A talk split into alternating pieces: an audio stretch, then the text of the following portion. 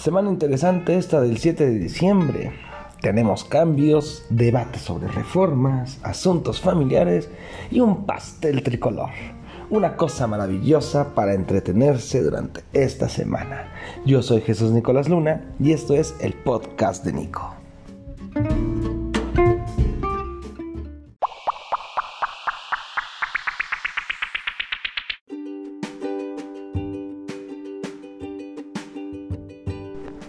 Hola, ¿cómo estás? ¿Te cuidas de este fin de semana como quedamos o no te gustaría festejar la Navidad? Y hablando de Navidad, en esta época ya hay algunos a los que les llegó su regalo. Y ese regalo fue los cambios de gabinete que por cierto fueron de mujeres y eso nos da mucho gusto. Pero entre los cambios más relevantes está el de la tía Tatis, que para los que desconocen, hablamos de la maestra Tatiana Crutier Carrillo, quien llega a la Secretaría de Economía y con este nombramiento deja claro que no tiene aspiraciones en las elecciones del 2021 y que ahora sí le hizo justicia a la revolución, ya que fue la coordinadora de campaña del otrora candidato a la presidencia de la República. Lo curioso es que ella no es economista, pero como diría el ex canciller Vidagaray, se llega a aprender. Y hoy llega una licenciada en lengua inglesa y maestra en administración pública a una secretaría de economía. Y saben también quién cambia, y ese me da mucho gusto, Galia Borja Gómez, a quien el presidente López propone para ser subgobernadora del Banco de México, convirtiéndose en la segunda subgobernadora en la Junta de Gobierno de Banjico, al lado de Irene Espinosa Castellano una cosa maravillosa. Más mujeres en Banjico, porque ¿quién mejor para ver los dineros que una mujer? A ver, niéguelo usted.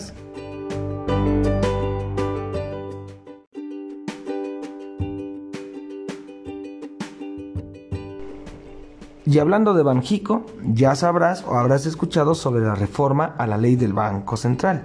Pues te cuento que en materia de captación de moneda extranjera en efectivo, dicha reforma ya fue aprobada por las comisiones del Senado de la República. Esto significa que el excedente de efectivo que captan las instituciones de crédito y que no puede ser repartido a su país de origen pueda formar parte de la Reserva Internacional de México pero los especialistas advierten que si Banjico capta efectivo de esta manera, en especial en zonas turísticas y fronterizas, que es donde se captaría el efectivo en dólares, pero los especialistas advierten que si Banjico capta efectivo de esta manera, en especial en zonas turísticas y fronterizas, que es donde más se puede captar dinero en efectivo extranjero, los grandes tenedores son el crimen organizado, lo que provocaría que esos dólares vinieran del crimen organizado, por lo que el Banco Central puede ser acusado de lavado de dinero y ser sancionado por autoridades extranjeras. Mismas autoridades a las que muchos mexicanos aplaudieron por detener a García Luna o a Tomás Yarrington en el 17.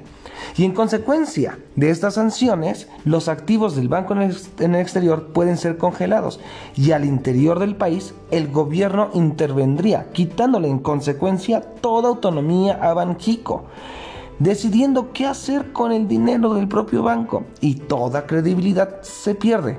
Y ahora sí que nos agarren con dinero en la casa.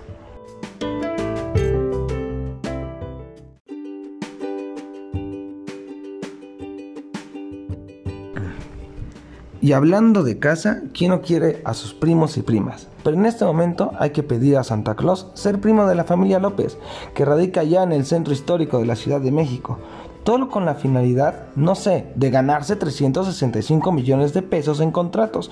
Ya saben, y tener la tranquilidad de que el primo siempre sacará la confiable frase, yo no sé, en Pemex no se dieron cuenta, a ellos les metieron gol, y el pastel quedó mejor repartido. La cosa no es que te pongan donde hay, sino donde seas primo.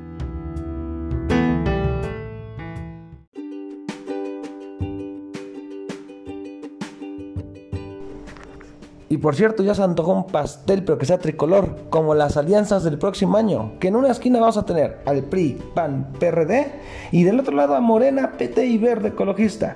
Pero qué bonita época de hablar de alianzas. Unos logran juntar al cacique tricolor con el empresario azul y el campesino amarillo, mientras del otro lado tenemos al siempre fiel peón, perrito faldero y compañía indiscutible de la gente del poder, al verde ecologista que hoy se ríe tras las faldas de Morena de la alianza de enfrente.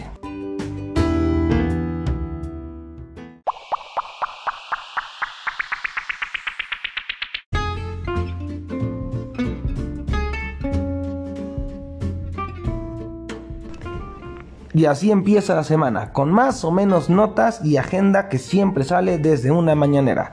Pero por lo mientras aportarse mal, cuidarse bien y negarlo todo, que es ahí donde todo se mueve en esto que llamamos México. Yo soy Jesús Nicolás Luna, me pueden seguir en Twitter como arroba Jesús Nicolás y esto fue el podcast de Nico. Y nos estamos viendo en el siguiente.